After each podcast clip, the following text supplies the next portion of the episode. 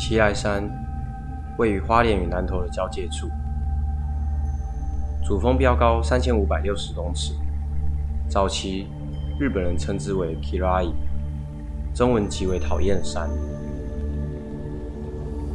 而在台湾登山界里，又被称为黑色奇来，因为这是台湾发生过最多山难事件的山区。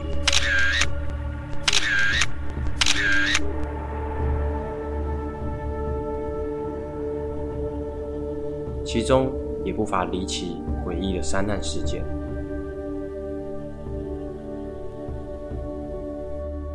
就在清大登山社和东海大学的邱高等人遇难后的几年，人们对奇来山的恐惧渐渐的退去，登山客们再次踏上旅程，攀登这座高峰，依然高山的美景，但悲剧却又再次重演。一九七六年八月，八名陆军官校郑启生。趁着休假，组队攀登奇来山。由于先前发生了许多山难事故，八人也不敢轻忽，在出发前做足了功课，也特别关注了天气。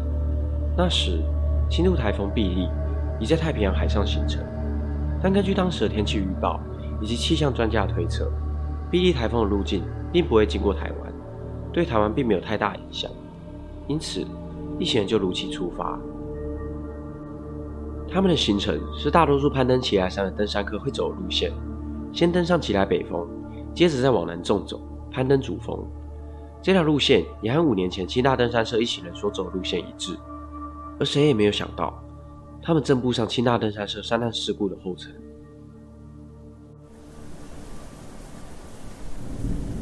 八月八日清晨，八人从雾社包车，前往距离奇来山登山口最近的松雪楼，随即整装出发。前往奇来北峰。由于八人都是军校生，体格非常好，和预计的行程一样，第一天就抵达了奇来北峰。休息了一个晚上后，九日凌晨，天色未亮，八人就启程出发，往南纵走，前往奇来主峰。这时，B 地台风并没有像气象预报一样，而是转向直奔台湾本岛，并在不久后即将登陆。但在一九七六年，科技并不如现在发达。必须通过收音机的转播，才能得知最新的台风动态。下午，不知身陷危险的八人登上了奇来主峰，完成了此行的最终目的。但时间已经来不及让他们下山，八人便在下山的路上找了一处营地扎营。入夜以后，众人在帐篷内休息。而此刻碧地台风正登陆台湾，一夜之间风雨交加，强风吹垮了帐篷。所有人都在急忙中准备撤退，而风雨无情。在撤退的途中，其中一名队员李依晨因为不慎摔倒，造成脚踝受伤。不得已之下，他让其他队员们先走，随后再回来救他。众人也只好先撤回松雪楼，否则八人都会无法得救。由于风雨实在太大，将奇来山的地形险峻，众人在风雨中走散。直到十一日的早上，核心队员率先抵达松雪楼，随即向派出所报案。搜救人员也立即带队出发，依照着他们所行走的路线开始搜寻。两天后，十三日上午，搜救队在奇来主峰和北峰之间的人脊上，陆续发现了四名队员，但雨水早已浸湿了他们的衣服。四名队员就在风雨之中渐渐失温，失去了意识。此时，还有三名成员受困于山上，生死未卜。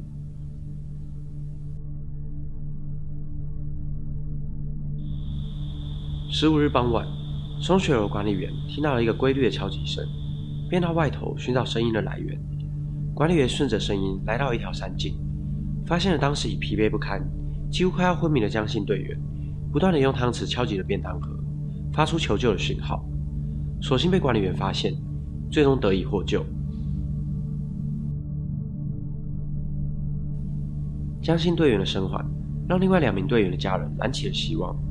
李依晨的父亲聘请了登山专家林养全，协助寻找失踪的儿子。林养全带着一名女登山员、两名原住民和一名警察上山救人。林养全在八人当时扎营的地点，发现了被吹垮的帐篷，帐篷内还有睡袋和粮食。林养全认为失踪的两人一定就在附近，并开始扩大搜查范围。经过了十天没日没夜的搜救，最后在一处溪谷发现了李依晨蜷曲蹲坐在石边。林养全随即发觉状况不妙。当女登山员看见了李依晨，就兴高采烈冲上前，拍一拍李依晨的肩膀，说：“李依晨，跟我们回家吧。”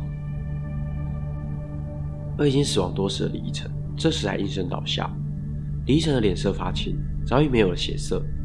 林养全用睡袋简单的将遗体包裹起来，安放在原地，待搜救队明日将遗体运下山。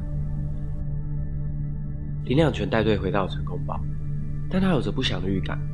他的直觉告诉他，今晚并不平静，因为白天时女队员的那句话触犯了大忌，便将山屋的门用铁丝缠绕住，加强固定。夜晚，女队员想要出门上厕所，林朗全立刻阻止。他说：“现在不能出去，太危险。”但又过了十分钟，女队员因为忍不住，便解开了铁丝，把门打开。但她的双脚都还没有踏出山屋，就传来了惊恐的尖叫声。已经往生的李依晨就站在山屋的门口，闭着双眼，脸上全是泥土。其余队员也吓得魂飞魄散。登山多年的林良全也不敢相信眼前的景象，他颤抖了双唇说：“李依晨，我们已经找到你了，我们的任务已经完成，我会再向你部队里的长官汇报，请你不要再来找我们了。”说完后，李依晨才转身离开，慢慢的消失在黑暗之中。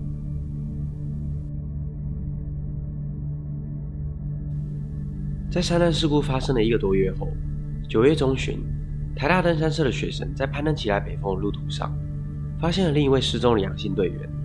最后，八名陆军官校学生中，仅两人生还，而八人的遭遇也与清大登山社的山难事故相仿。让奇来山又增添了不少传说。台湾的球台时不时掉头，时不时有转弯，路径难以预测。早年科技并不如现在发达，打开手机就能查看气象。